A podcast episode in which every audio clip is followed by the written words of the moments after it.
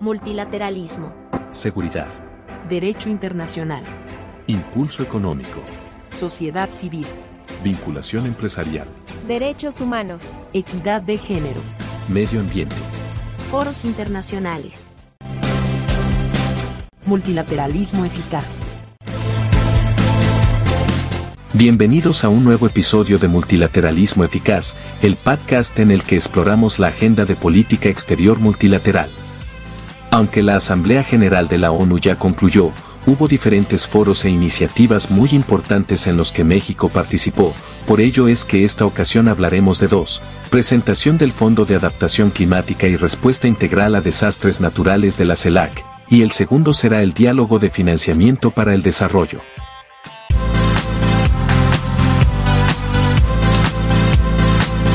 El pasado 19 de septiembre en la sede de la Misión Permanente de México ante la Organización de las Naciones Unidas, se llevó a cabo el lanzamiento del Fondo de Adaptación Climática y Respuesta Integral a Desastres Naturales de la CELAC. El evento estuvo presidido por las cancilleres de México, Alicia Bárcena, y de San Vicente y las Granadinas, este último en su calidad de presidencia pro tempore, Gesao Peters. El evento contó con la presencia de representantes de Argentina, Chile, Honduras, Brasil, Colombia, Panamá, Nicaragua, Paraguay, Trinidad y Tobago, y Venezuela. Así como representantes del Banco de Desarrollo de América Latina y el Caribe, de la Comunidad del Caribe, CARICOM, y de la CEPAL. En su intervención, la canciller Bárcena destacó que el fondo es un ejemplo concreto de la determinación de nuestros países de unirse y trabajar juntos en pro de un futuro más resiliente y sostenible. Asimismo, resaltó que se busca posicionar este proyecto de la CELAC como un esfuerzo colectivo para avanzar y contrarrestar los efectos del cambio climático, especialmente en las regiones más vulnerables a los desastres naturales, como son el Caribe y Centroamérica. La secretaria Bárcena recordó a los asistentes que el planeta se encuentra en un momento crucial donde la cooperación internacional no es una opción, sino una necesidad apremiante. En ese sentido, extendió una invitación al resto de los países miembros de la CELAC a adherirse y realizar contribuciones voluntarias al fondo. También solicitó a la CEPAL preparar un documento para que la presidencia pro tempore de la Comunidad de Estados Latinoamericanos y Caribeños lo presente en la próxima COP28.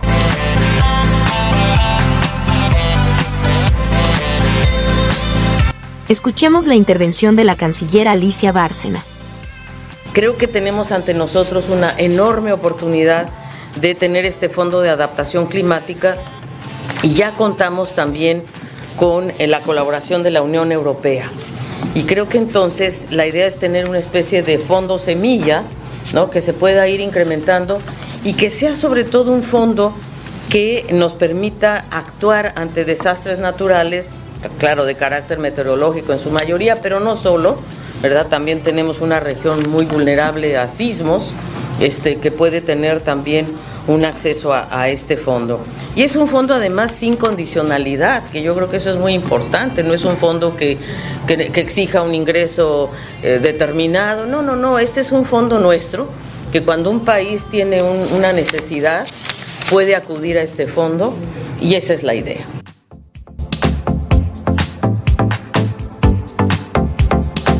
El diálogo de alto nivel sobre financiación para el desarrollo tuvo lugar el 20 de septiembre de 2023 en la sede central de la ONU, suponiendo un momento crítico para el seguimiento de la implementación de la Agenda de Acción de Addis Abeba, que se adoptó en 2015 para proporcionar un nuevo marco mundial de financiación del desarrollo sostenible mediante la alineación de todos los flujos y políticas de financiación con las prioridades económicas, sociales y medioambientales.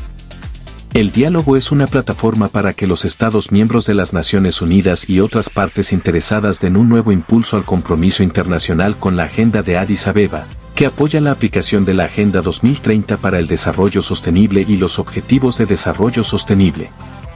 El diálogo tiene lugar en un momento en el que solo el 15% de las metas de los Objetivos de Desarrollo Sostenible van por buen camino y en el que la arquitectura financiera internacional es cada vez más injusta con los países en desarrollo con los ODS a medio camino hacia el año 2030, el diálogo es un momento importante para mostrar las áreas de progreso global, señalar las lagunas y debatir soluciones creativas a los retos existentes que limitan los flujos financieros para la implementación de los ODS.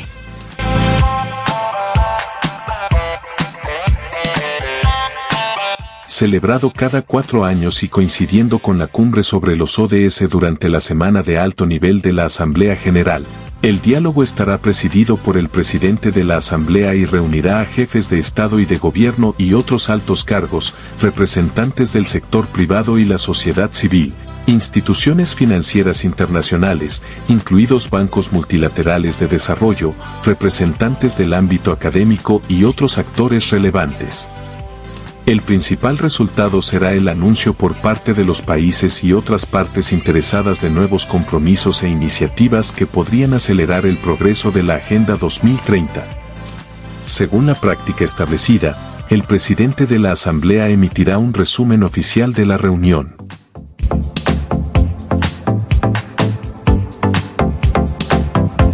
México reafirmó su compromiso con el proceso de reforma de la arquitectura financiera internacional, incluyendo bancos multilaterales. Asimismo, destaca la necesaria coordinación para atender las necesidades de los países en desarrollo y renta media. También, retomó su compromiso con el espíritu de Monterrey, y se anunció que México coauspiciará la cuarta conferencia internacional sobre financiamiento para el desarrollo en 2025. Este es un fragmento de la intervención de la canciller Alicia Bárcena en la materia. El presidente Andrés Manuel López Obrador ha priorizado programas de infraestructura y programas sociales bajo el lema Por el bien de todos, primero los pobres. Dos ejemplos. Se han invertido más de 25 mil millones de dólares en una línea férrea que conecta el Golfo con el Pacífico de 300 kilómetros, con un corredor productivo con 10 polos industriales que ha generado empleo en forma importante. Y el tren Maya, que incluye 1.554 kilómetros con una inversión de 25 mil millones de dólares y parques naturales y biodiversidad que rescatan cultura y, eh, medio ambiente. Programas sociales se han destinado más de 2 mil millones de dólares a través de un programa Sembrando Vida, protegiendo a más o ayudando a más de medio millón de productores rurales locales y reforestando más de un millón de hectáreas. Jóvenes Construyendo el Futuro incluye la capacitación de 3 millones de jóvenes que se integran en empresas o entidades públicas con una inversión de 1.600 millones de dólares. Todo esto se ha desarrollado sin incurrir en mayor endeudamiento, manteniendo una tasa de endeudamiento de 49% del PIB. La inversión pública ha provenido de mayor eficacia en el gasto y de una férrea austeridad. Además, se ha logrado recaudación tributaria histórica a partir de un control muy estricto de elevación fiscal que permitió un aumento de 0,7% del PIB. Estas reformas del sistema tributario que ampliaron la base gravable permitieron canalizar precisamente estos recursos a programas de educación, salud y transferencias sociales, de manera tal que logramos sacar de la pobreza, de acuerdo al ODS 1, a 5 millones de personas en este periodo.